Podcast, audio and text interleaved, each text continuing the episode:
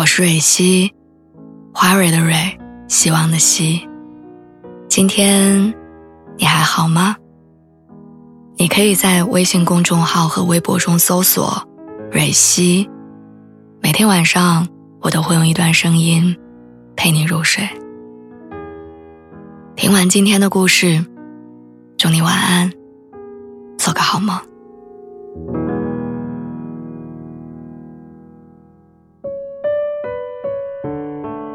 我是最近一段时间才意识到，可能我的骨子里是一个冷漠的人。那天晚上，朋友打电话跟我抱怨她的对象，说她男朋友加班不提前跟她讲，说她回到家之后什么家务都不主动做，要说一件他才会做一件。说到后面又翻出了他们之前的一些陈年往事，具体我已经记不清了。大概就是男生做了多少错事儿，而他受了多少委屈。当他还在持续输出的时候，我实在忍不住打断他，我说了一句：“这些事情你都说了多少遍了？真受不了的话，你就跟他讲啊！你跟我说有什么用呢？”说完之后，电话两头突然都安静下来，连彼此的喘气声都变小了。显然。他没有想到我会这么说，而我也被自己突然的不耐烦震惊。大概沉默了一分钟之后，他慌忙的说了一句：“那你先忙，我准备睡觉了。”坦白说，那一瞬间我的内心百感交集，有愧疚、后悔，也有如释重负。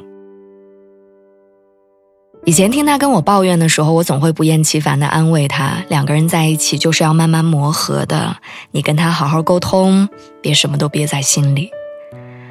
但是那天晚上，我不知道怎么了，就是一句多余的话我都不想再听了，一句安慰也都不想再讲了。于是冷漠脱口而出，我们的关系好像也在那一刻被冻结了。似乎人到了一定的阶段，就会开始变得冷漠，不想再听朋友无止境的抱怨，对于同事间的八卦也毫不关心，甚至对家里的那些鸡毛蒜皮的争吵也懒得再过问。你只想把时间和精力留给自己，一个人静一静。小时候，我们总被父母教育说，你要做一个热情的人，看到不熟的亲戚要笑着主动问好。邻里之间要常常走动，远亲不如近邻。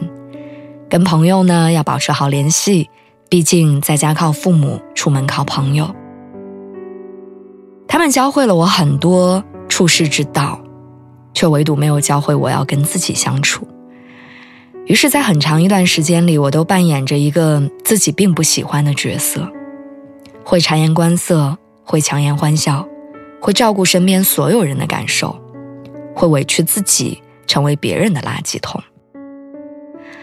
在他们口中，这叫做成熟、懂事儿、周全。但我却把自己活得拧巴、难受、无奈。我总在讨好别人，却总在压抑自己。每一个人所承受的外界情绪都是有限的，能够提供给别人的积极情绪也是有限的。当我们把太多的能量输出在他人身上的时候，我们留给自己的就会变少，内心的秩序也会因此而紊乱。物理学上说，能量它既不会凭空产生，也不会凭空消失，它只是会从一个物体转移到另外一个物体上，或者从一种形式转化为另一种形式。而在转化和转移的过程当中，能量的总量是保持不变的。所以在物理学上，把它叫做能量守恒定律。人的情绪也是如此。年轻的时候，我们总有用不完的精力跟热情，喜欢社交，喜欢聚会，结交新的朋友，喜欢当知心姐姐，为身边的人分忧解难。即使被人误解、被人辜负，也能很快修复，然后再重新捧出一颗滚烫烫的心。可到了一定年纪之后，你就开始对一切人际关系的往来感到疲惫，于是主动疏离了很多人和事儿，非必要的聚会不再参加，半熟不熟的朋友很少联络，对旁人的喜怒哀乐好像也不再那样关心。你只想稳固自己的磁场，尽可能不被外界所惊扰。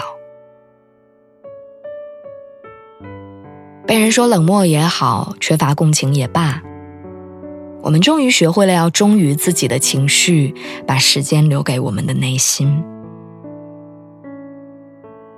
我一直记得三毛在《送你一匹马》当中有一段话很通透，他说：“我避开无事时过分热络的友谊，这使我少些负担和承诺。我不多说无谓的闲言，这使我觉得清畅。”我尽可能不去缅怀往事，因为来时的路不可能回头。我当心的去爱别人，因为比较不会泛滥。我爱哭的时候便哭，想笑的时候便笑，只要这一切都出于自然。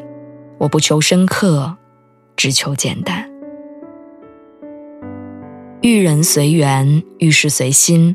对外人适当的冷漠，你能对自己永远温柔。也许会被人说你生性凉薄，但只要你自己喜欢，这就是你最好的生活。